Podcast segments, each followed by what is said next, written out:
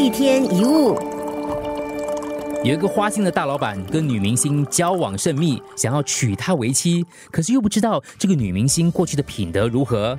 于是啊，这个花心大老板出钱请了私家侦探去调查。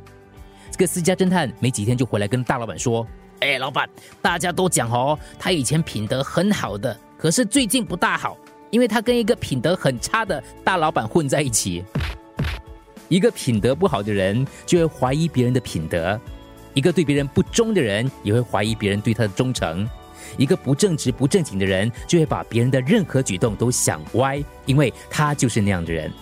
一个对别的女人有非分之想的人，自然而然的也会猜疑自己的女性伴侣。所以，如果你想知道你是一个怎么样的人，很简单，那就问你认为别人怎么样，你便会找到答案。我们往往有一个倾向，当我们不了解别人的情况的时候，就会以自己的个性、想法或偏好来推论别人；或者说，当我们判断别人的时候，常常会把自己的特性投射给那个人。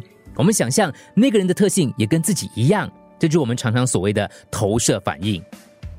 如果你对一棵长满苹果的树木丢石头，掉下来的就会是苹果，不管谁丢都一样。